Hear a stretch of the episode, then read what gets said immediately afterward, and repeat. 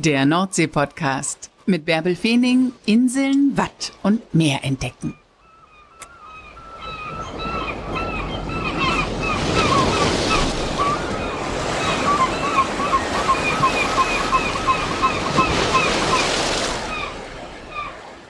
Moin und herzlich willkommen zur 169. Folge des Nordsee-Podcasts. Mein Name ist Bärbel Feening und ich stelle dir hier Woche für Woche einen Menschen vor, der zwischen Borkum und Sylt an der Nordsee zu Hause ist und der im Sommer mit den vielen Gästen klarkommen muss, im Herbst mit den Stürmen und der die Nordsee zu jeder Jahreszeit kennt und nochmal ganz anders vom Leben am Meer erzählt. Und heute nehme ich dich mit nach Borkum. Da lebt Ralf Stonner. Den habe ich vor einigen Jahren kennengelernt, als er noch eine Milchbude am Strand hatte. Und Milchbuden, das ist eine Borkumer Tradition, Institution, das ist Kult auf Borkum. Das sind Buden, die direkt am Strand sind und in denen du alles kriegen kannst und in denen es auch keinen Dresscode gibt, sondern da kannst du einfach so hingehen, wie du bist und dir was Leckeres holen oder was Leckeres essen. Ja, und Ralf Stonner hatte 19 Jahre auch eine Milchbude. Die hat er nicht mehr, der hat er vor kurzem mit aufgehört, ist jetzt Biersommelier und hat ein Biercafé und hat auf jeden Fall jede Menge zu erzählen von seinem Alltag mit Gästen auf Borkum und von seinen Spezialitäten, die er in der Zeit der Milchbude entwickelt hat und die er weltweit vertreibt. Borkumer Fasanenbrause und Ralfs spezielle Krabbensuppe aber das soll er mal lieber selbst erzählen. Moin Ralf, wann warst du denn zuletzt am Meer? Hallo. Oh, das ist schon ein Weilchen her. Das müsste so zwei, drei Wochen ungefähr her sein, weil ich äh, mit Arbeit so eingedeckt bin, dass ich es kaum noch überhaupt schaffe, an den Strand zu gehen. Ich wollte jetzt eigentlich schon mal zu meinen alten Kollegen an den Strand, mal gucken, mir den Neubau der Milchbude mir angucken, aber ich schaff's einfach gar nicht, weil ich hier aus, mit, mit Arbeit so eingedeckt bin, dass ich hier gar nicht rauskomme. Unglaublich. Es ist immer noch Saison auf Borkum und du hattest jahrelang eine Milchbude. Darüber können wir gleich auch noch sprechen, aber die hast du nicht mehr. Jetzt hast du ein Biercafé und das scheint ja zu brummen, ne? Ja, also da, das war eigentlich eine gute Entscheidung, das zu machen. Die Milchbude habe ich ja 19 Jahre lang betrieben und äh, aufgrund der anstehenden Änderungen, die ich nicht mitmachen wollte, habe ich mich dann entschieden, äh, was anderes zu machen. Und ich hatte vor paar Jahren, 2019, äh, in weiser Voraussicht eine Ausbildung gemacht zum Diplom Biersommelier. Und äh, ja, das hört sich total wichtig, wichtig an, ne? ist aber auch wirklich ein ganz, ganz toller Beruf. Das ist echt eine Ausbildung, Biersommelier. Ja, ist eine Ausbildung. Ja, ist genau, ist genau wie es für ein Weinsommelier gibt. Es gibt sogar für, für Fleisch, es gibt für Käse, es gibt für Wasser sogar Sommeliere. Was? Ähm, ja, das verstehe ich mir wahnsinnig schwer vor, wie man die ganzen äh, Wassersorten auseinanderhalten soll. Ne? Aber das Thema Bier ist ein unglaublich äh, äh, weit gefächertes Thema und macht wahnsinnig viel Spaß. Also ich habe es im Leben nicht gewusst, dass das wirklich so weitgreifend ist und weltumspannend. Also das ist sehr, sehr spannendes Thema überhaupt. Worauf kommt es denn beim Biersommelier an? Worauf kommt es beim Biersommelier an? Du musst ein gutes Geschmacksempfinden haben, Geruchsempfinden haben. Du musst eben die ja, Sensorikausbildung macht man ja sowieso während der Ausbildung, dass man seine Sensorik schult. Das musst du auch immer wieder machen. Man kann das auch erlernen. Also wenn man wirklich keinen Geschmack hat, man muss immer wieder probieren. Und wenn man jetzt auch Früchte oder Getränke, Speisen, man kann seine Sensorik schulen. Also das, das ist auf jeden Fall machbar. Das heißt, du hast ganz viele Craft-Biere in deinem Biercafé oder was bietest ja. du an? Also nicht nur die gängigen äh, großen Marken. Also wir haben äh, zurzeit sechs äh, Biere am Hahn zum Zapfen. Mhm. Äh, mehr geht auch aus logistischen Gründen, auch vom Platz her nicht. Äh, das reicht aber auch, weil die Leitungen müssen ja auch alles gewartet werden. Das wird also von mir jede Woche alles komplett gereinigt und äh, desinfiziert und neu zusammengesetzt wieder. Also da bin ich sehr hinterher, gerade dass das Thema Sauberkeit und Hygiene ist ganz, ganz wichtig, gerade auch bei Bier. Und dann haben wir, also insgesamt mit allen Bieren zusammen, schwankt das bei uns so zwischen 60 und 65 Sorten Bier. Ja, die kommen aus aller Herren Länder. Das weiteste kommt aus Hawaii. Brauchst du auch schon selbst? Äh, ich habe selber gebraut, aber ich habe kaum noch Zeit, was zu machen und ähm, ich schaffe das einfach alles gar nicht mehr. Und ich habe ja noch ein bisschen was nebenbei äh, tun. Ich habe ja noch einen Schnaps, den ich herstelle, die Fasanenbrause, einen Sandhornschnaps. Genau, da müssen wir auch gleich unbedingt drauf zu sprechen kommen und ja. auf deine Krabbensuppe. Ja, genau, die habe ich ja auch noch im Vertrieb und die koche ich natürlich nach wie vor hier frisch im Laden. Also die Gäste rufen auch an, meine alten Stammgäste vom Strand. so um Gottes Willen, jetzt gibt's die Krabbensuppe äh, nicht mehr. Ich sag, beruhigt euch, die gibt es nach wie vor. Never change a uh, running team, heißt es ja auch. Ja, Krabbensuppe und Fasanenbrause, das waren die beiden Spezialitäten, die es bei dir in der Milchbude gab. Erzähl mal all denen, die noch nicht auf Borkum waren und äh, die vielleicht auch noch gar nicht auf den ostfriesischen Inseln waren, was ist denn Fasanenbrause?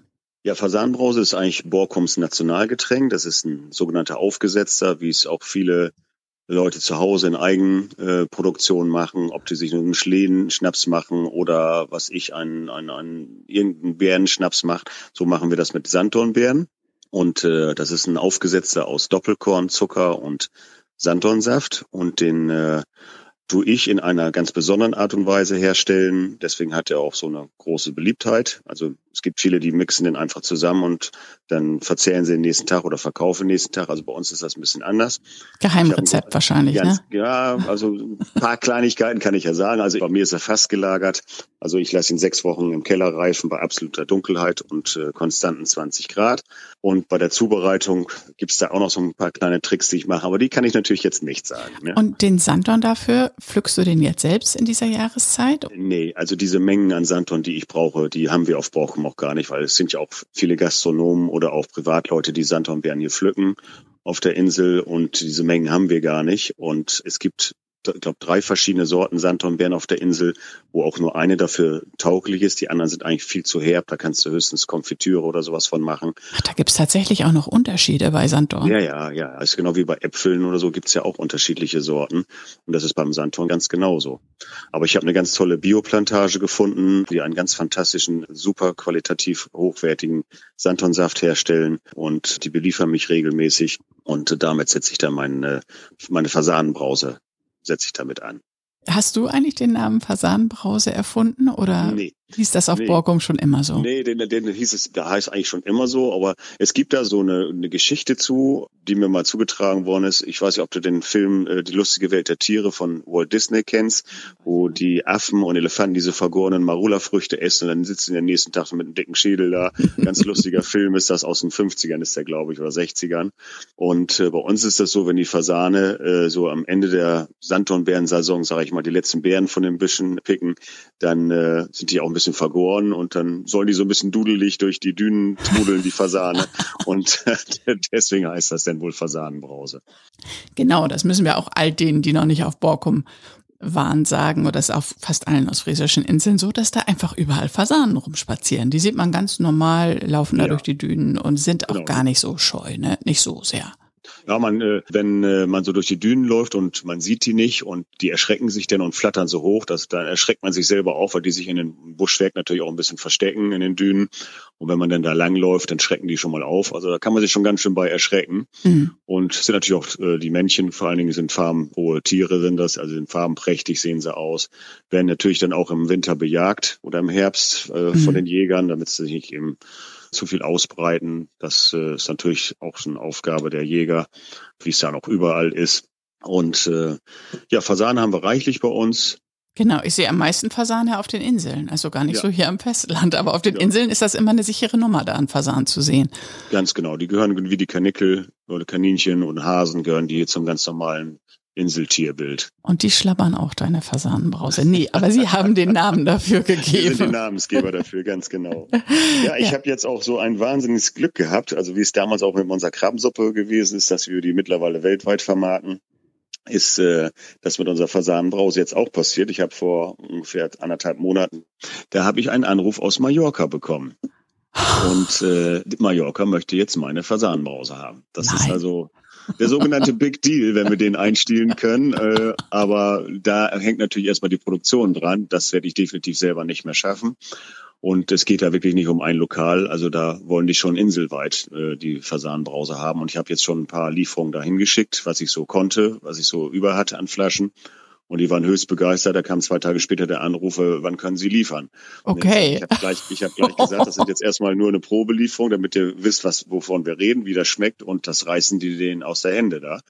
Unglaublich, Ralf. Wie bist du denn eigentlich damals mit der Fasanenbrause angefangen? Bist du damit angefangen, als du die Milchbude hattest? Oder das, das war doch deine eigene Idee, das, äh, dieses leckere, köstliche Gesöff zu kreieren? Ja, also die, das habe ich ja nicht selber nicht erfunden, die Fasanenbrause. Die haben ja nur auf Borkum gemacht. So. Und mhm. ich habe mir damals von einem Lieferanten auf Borkum das an der Milchbude mal liefern lassen. Und dann äh, hatte er die Mengen einfach nicht, die ich brauchte. Und da war dann immer eben Fehlmengen, die ich hatte und ich brauchte das unbedingt. Und ich sage, jetzt muss ich langsam, glaube ich, mich selber mal hinsetzen und mal selber ein bisschen rumbasteln. Und die Winter sind immer lang auf Borkum gewesen. Wir haben ja nur ein Sommergeschäft gehabt und dann habe ich mich im Winter einfach hingesetzt und habe mal ein bisschen rum experimentiert, habe dann verschiedene Rezepturen ausprobiert. Die Flaschen hatte ich dann nummeriert und habe dann zur nächsten Saison immer gerade mir meine Stammgäste rausgepickt. Ich sage, ich muss euch jetzt mal als Testopfer brauchen. Und äh, dann äh, haben wir dann eben die Flaschen ja nummeriert, dann haben sie sich dann eingeschenkt und probiert und dann haben wir eine Strichliste gemacht und dann hat sich eine Nummer, hat sich da direkt gleich rauskristallisiert. Also die hatte dann irgendwie die zehnfache Menge Striche wie die anderen. Das waren immer so leichte Unterschiede zwischen den Sorten. Ja, ganz genau. Und dann haben wir natürlich, du kannst natürlich nicht von einer 07er Flasche das einfach hochmultiplizieren auf ein 30 Liter Fass. Das muss ich dann auch nochmal wieder ausprobieren. Mhm. Und dann habe ich mir dann noch so ein paar andere Feinheiten überlegt, wie man da den Geschmack noch ein bisschen verändern kann mit dem Zucker und dann haben wir dann irgendwann die perfekte Rezeptur gehabt und dann haben wir natürlich auch die Lagerzeiten rausgeguckt. Wir haben erstmal eine Woche gemacht, dann haben wir zwei Wochen gemacht. Und äh, so ab fünf bis sechs Wochen verändert sich dann gar nichts mehr. Also dann bleibt es so und dann haben wir gesagt, komm, wir machen jetzt sechs Wochen, Punkt. Und ab alle sechs Wochen fülle ich die Fässer dann ab in Flaschen. Unglaublich. Ich weiß noch, als ich dich mal in deiner Milchbude besucht habe, da hast du gesagt, wenn du wüsstest, wie das bei mir aussieht, alles steht voller Flaschen mit Fassadenbrause. Das ist echt Kopfkino irgendwo. Ja, meine damalige Freundin hat dann so mit den Händen über den Kopf geschlagen. Ich so, Gott, wie sieht das hier bei uns im Haus aus? Ich so, ja, ich lasse wieder das eben produzieren und in zwei Tagen sieht das hier alles wieder ganz normal aus. Und dann wurde das immer mehr und immer mehr und dann war es einfach eine permanente Produktionsstätte bei uns zu Hause und bei uns roch es dann immer wie in der Kneipe. Ne, wenn wir Besuch kriegten, oh, hattet ihr gestern Party? Ich sage, nee, das riecht hier immer so. Dauerparty, ja. Unglaublich. Ja. Ja, das war schon der Renner in der Milchbude. Und der zweite Renner, darauf sind wir gerade auch schon kurz zu sprechen gekommen, das ist deine Krabbensuppe. Das hast du beides in der Milchbude angeboten, ne? Und das bietest du jetzt auch beides in deinem Biercafé an. Was ist denn das Spezielle an der Krabbensuppe? Hast du das Rezept auch selbst entwickelt? Ja, ich hatte irgendwo mal, mal ein Grundrezept gehabt, was mir aber nie irgendwie richtig gefallen hat. Und dann habe ich überlegt, wie kannst du die Suppe umändern? Und viele machen ja ihre Krabbensuppe auf Gemüsesuppenbasis und ich habe das auf äh, Fischfondbasis, mache ich meine Krabbensuppe. Und äh, ja, haben auch ein bisschen rumexperimentiert. Da mussten dann meine Freunde im Winter herhalten. und die haben auch gesagt, manchmal die Nase gerümpft, nee, das geht gar nicht. Und naja, das geht so. Und äh, dann habe ich dann irgendwann die Rezeptur dann fertig gehabt, wie ich sie heute mache. Und da gingen dann alle die Augen auf und boah, Ralf, das ist ja mega. Ne? Und die gibt's auch nicht nur bei dir im Biercafé, sondern die kann man auch kaufen. Genau. Als Dose. Weltweit hast du gerade schon mal gesagt. Ja, das ist echt der Hammer, wo die Bestellungen alle herkamen. Bei der Dose ist bloß immer darauf zu achten, wir machen da keine ganzen Krabben rein, weil wir haben es bei Mitbewerberprodukten probiert. Die sind zäh wie Gummi, die Krabben da drin, aber Krabben können keine Hitze ab. Mhm. Und äh, die Dose wird ja nach dem Verschließen nochmal sterilisiert, lange abgekocht unter Hochtemperatur, damit sie lange haltbar ist. Und gerade diese Hitze macht die Krabben kaputt. Die werden dann zäh wie Gummi und der spuckst da aus. Also das schmeckt dann auch einfach nicht. Das ist die reine Krabbencremesuppe Suppe und dann kaufst du einfach frische Krabben dazu oder machst du äh, Scampis oder Riesengambas. Ja, und die weiteste Bestellung kam aus Bali. Man soll es nicht glauben. Wie haben die denn deine Krabbensuppe entdeckt? Ja, da muss man zu sagen, also diejenige, die das bestellt hat, die hatte noch Wurzeln zu Borkum und hat natürlich im Internet immer so ein bisschen geguckt, was in ihrer alten Heimat so los ist. Die hat da in einem Hotel gearbeitet, mitten im Dschungel und sagte, Mensch, es gibt eine Krabbensuppe und das ist ja wohl Wahnsinn. Und dann hat sie das bestellt und ich kannte sie aus äh, Jugendzeiten noch und äh, da habe ich mir natürlich einen kleinen Spaß erlaubt und habe das Paket ein bisschen größer gepackt, die Suppen da reingepackt, dann habe ich ein Paket aus Friesentee mit reingepackt, mhm. Kandiszucker und eine Borkumer Zeitung und ja, das Paket war dann fast vier Wochen unterwegs, bis es da war. Ich hatte schon die Hoffnung aufgegeben, dass es überhaupt ankommt. Man hat ja so die äh, Sendungsverfolgungsnummer von äh, DHL mhm. und die ging dann bis München, glaube ich. Und dann kriegte ich eine, eine fürs Ausland, aber die hat nie funktioniert. Und ab dem Tag wusste ich nicht, wo das Paket war. Und dann irgendwann kriegte ich dann ein Foto per E-Mail von besagter Dame und äh, da war dann ein balinesischer Postbote mit seinem Wickelrock auf dem Fahrrad, der grinste bereit in die Kamera und hatte das Paket vorne auf dem Fahrrad drauf und es sah noch genauso aus, wie ich es abgeschickt hatte. Also war überhaupt nicht kaputt. Ich hatte das auch mit, ich glaube, drei Lagen Paketklebeband umwickelt, weil das ja auch in den Dschungel ging und ich weiß ja. mit Regen, mit Regen und sowas allem da, dass das auch heile ankommt. Hat auch ein bisschen Sorge mit Einfuhrbestimmungen, aber es hat alles wunderbar geklappt. Dann habe ich dann tolle Bilder vom Strand gekriegt. Und dann hat sie mir erzählt, dass sie im Sonnenuntergang hat sie dann Riesengambas sich gegrillt und dann äh, hat sie die in die Suppe getan und hat sie eine Borkummer Krabbensuppe mit Ostfriesentee getrunken, hat die Borkummer Zeitung gelesen, hat Rotz und Wasser geholt, so ein Heimweh hatte sie. Oh mein Gott, oh mein Gott, das ist ja eine super Geschichte. Ja, Klasse, ich, ich fand das so rührig, fand ich das. Und äh, ja, wie in den USA habe ich es hingeschickt nach äh, Brasilien, Schweden, alle deutsch sprechenden Länder in Europa ach, wo haben es noch? Marokko, in der Wüste von Marokko habe ich sogar auch mal ein Foto bekommen, wo dann in, in arabischer Schrift ein Ortsschild ist und dann stehen die da mit der Dose in der Hand und grinsen in die Kamera. Also ich fand das total toll. Ja. Und auch die Idee für die Krabbensuppe hattest du in deiner Milchbudenzeit. Ne? Lass ja, uns doch mal darauf genau. zu sprechen kommen. 19 Jahre lang hattest du Stonners Milchbude.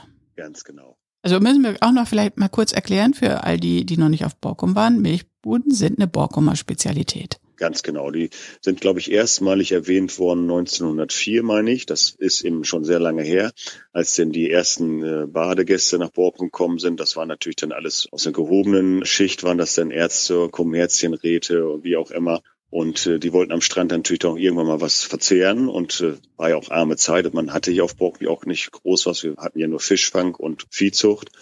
Und äh, da hat man dann so kleine Buden am Strand aufgestellt von, sag mal, zwei mal zwei Meter. Und da gab es dann aus der Milchkanne, gab es dann Milch oder Wasser, wurde dann da ausgeschenkt und deswegen hieß es dann Milchbude. Mhm. Dann irgendwann kam dann natürlich auch ein bisschen der Hunger dazu und dann hat man eben Milchprodukte gemacht, wie Milchreis oder dicke Milch. Dicke Milch muss man sich wie einen Naturjoghurt vorstellen. Und Quarkspeise, das war dann so die ersten Speisen, die es da am Strand gab und deswegen hieß das dann auch Milchbude. Mittlerweile sind es eigentlich Vollrestaurants. Man kriegt alle möglichen Biersorten, Softdrinks, Cocktails, Suppen, Eintöpfe, Tapas. Es ist sehr, sehr vielfältig mittlerweile alles geworden. Nun hat Borkum ja riesige Strände. Wie viele Milchbuden gibt es? Äh, da müsste ich jetzt mal kurz nachrechnen. Am Südstrand haben wir zwei und am Hauptstrand zurzeit drei oder vier. Aber das ist ja jetzt gerade alles im Umbruch. Das wird nächstes Jahr, wenn da wohl noch eine dazukommen, äh, aber wahrscheinlich erstmal nur ein Foodtruck. Wie genau, da bin ich jetzt nicht im Thema. Ja, okay. Und, äh, da, da du hast ja aufgehört.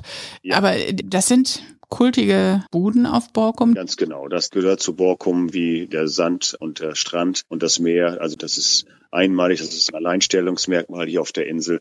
Und da ist Borkum auch ganz stolz drauf, auf seine Milchbuden. Und die waren bisher immer sehr rustikal. Ganz genau. Deine auch. Ja, genau. Und das ist das auch, was die Gäste mal geliebt haben. Also es muss nicht immer alles hip und schick sein, wie man es auf dem Fest dann überall kriegt. Überall gibt es dann Burger-Tempel und wie man es alles schimpft. Und äh, das war eben, weil es auch im Familien geführt ist, dass man hatte auch ein ganz anderes Verhältnis zum Gast. Wir haben ja Jahrzehnte auch mit Stammgästen gearbeitet. Also ich habe selber bei mir in der Bude die Großeltern kennengelernt, die mit ihren Kindern da waren. Dann waren die mit ihren Kindern wieder da und die mittlerweile mit ihrer Freundin oder einem Freund. Da hat man dann selber schon gedacht, oh Gott, jetzt werde ich alt. das ist jetzt schon alles so viel Generation mit Chris und die kommen jetzt nach wie vor auch bei mir ins Lokal rein. Bin ich total glücklich drüber.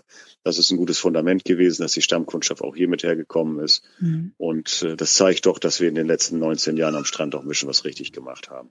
Und du warst dann immer die ganze Saison am Strand, ne? Von ja. März, April, wenn die Buden aufgebaut wurden, bis zum Ende der Saison, Ende der Herbstferien. Genau. Ich habe äh, 220 Tage am Stück gearbeitet, ohne einen Tag frei. 220 Tage am Stück. Ja, das ist schon wirklich hardcore gewesen. Von morgens um 10 bis? Nee, nee, nee, das ging schon morgens um 7 Uhr los. Ne? Man muss ja auch dann vorbereiten, kochen, alles und dann abends nach Feierabend ist ja nicht einfach Feierabend, da muss alles aufgeräumt werden, dann muss ich zum Hafen zu einer Lagerhalle fahren, Ware für den nächsten Tag packen.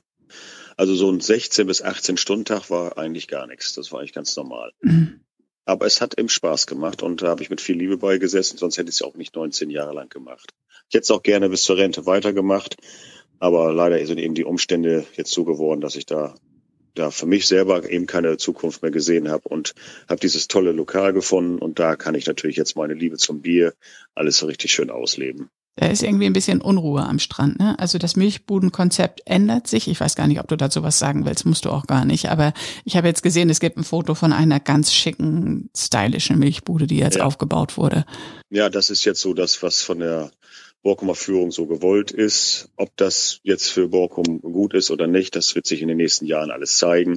Und vor allen Dingen, ob die Buden auch wettertauglich sind. Und äh, wird man sicherlich vielleicht noch ein paar Sachen nachbessern müssen an der Konstruktion. Aber da bin ich jetzt leider nicht mehr in dem Thema drinne. Dann warst du vorher 220 Tage im Jahr am Strand, von morgens früh bis abends spät. Und jetzt hast du gar keine Zeit mehr für den Strand, hast du zu Beginn ja, das, gesagt. Das, tut auch schon weh. Aber ich habe jetzt ja meinen Ruhetag. Ach, tatsächlich. Ja.